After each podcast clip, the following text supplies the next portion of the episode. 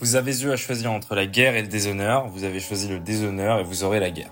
Cette citation apocryphe, attribuée faussement à Winston Churchill, est bien connue. C'est une leçon politique qui nous enseigne que le conflit ne se met pas à l'agenda.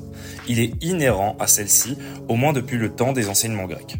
Héraclite disait Polémos, le combat, est père de toute chose. Plus tard, la formule catholique reprenait Militia est vita hominis super terram. En d'autres termes, la vie de l'homme sur Terre est une vie de combat. Chez les contemporains, on retrouve la même formule et la même logique chez Carl Schmitt. La distinction spécifique du politique, à laquelle peuvent se ramener des actes et les mobiles du politique, c'est la discrimination de l'ami et l'ennemi.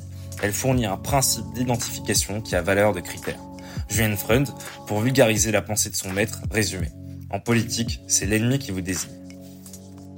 Nous traitons aujourd'hui deux écoles de pensée qui s'envisagent l'une comme l'autre comme antagonistes. D'une part, les souverainistes avec leur diversité de courants internes. Le souverainiste met la souveraineté, précisément, au centre de son logiciel politique. Il en fait l'actrice et la genèse de toute son action. Ici, peu de place pour le débat sur l'action publique. L'objet consiste à récupérer la chose publique.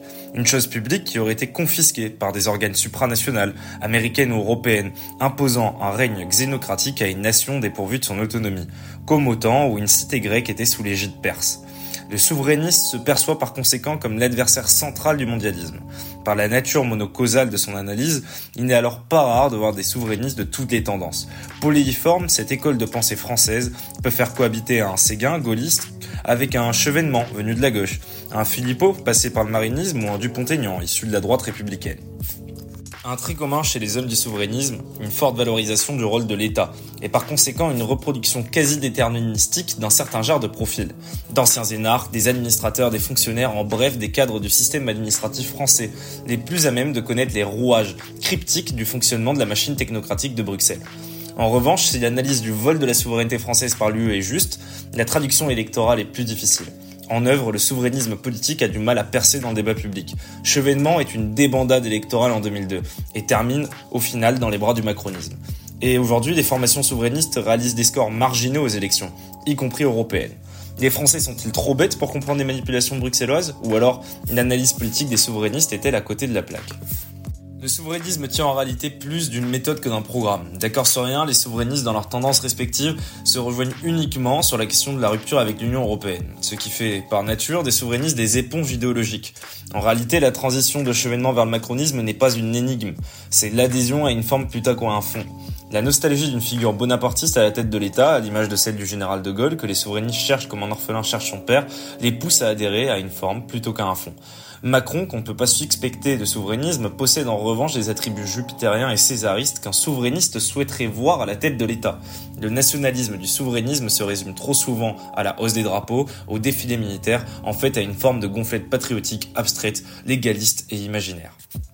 Aujourd'hui, découlant d'un fantasme, les formations souverainistes s'attaquent plus à leur droite qu'elles ne s'attaquent à leur gauche, et osent à peine mettre sur la table la question de la submersion migratoire. Pourtant, à l'heure où l'urgence identitaire est de plus en plus vive, dans un pays marqué par des clivages sociaux et culturels prégnants et sans précédent, le refus de prendre parti signe le refus de rentrer dans l'histoire. François Bousquet disait, les souverainistes se rêvent en troisième homme, ils seront les hommes de trop.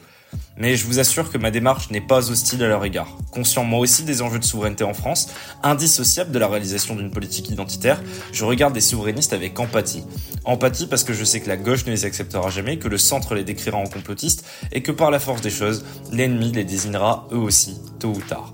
Politiquement, le souverainisme français n'a d'avenir que dans sa jonction avec la famille identitaire. Si les responsables politiques souverainistes ne le comprennent pas, ils se condamnent à la marginalité et à l'oubli. On ne fait pas un mythe politique sur un article 50 ou sur la régulation du prix du grain européen. C'est trop cryptique. On mobilise par des récits, des imaginaires, des perspectives d'avenir. Le projet souverainiste, césariste et républicain ne peut pas séduire un peuple gaulois qui a peur de disparaître après-demain. Il faut revenir à l'organique. Aux souverainistes sincères, j'appelle à sortir de l'impasse. Aux autres, l'histoire sera suffisamment éloquente.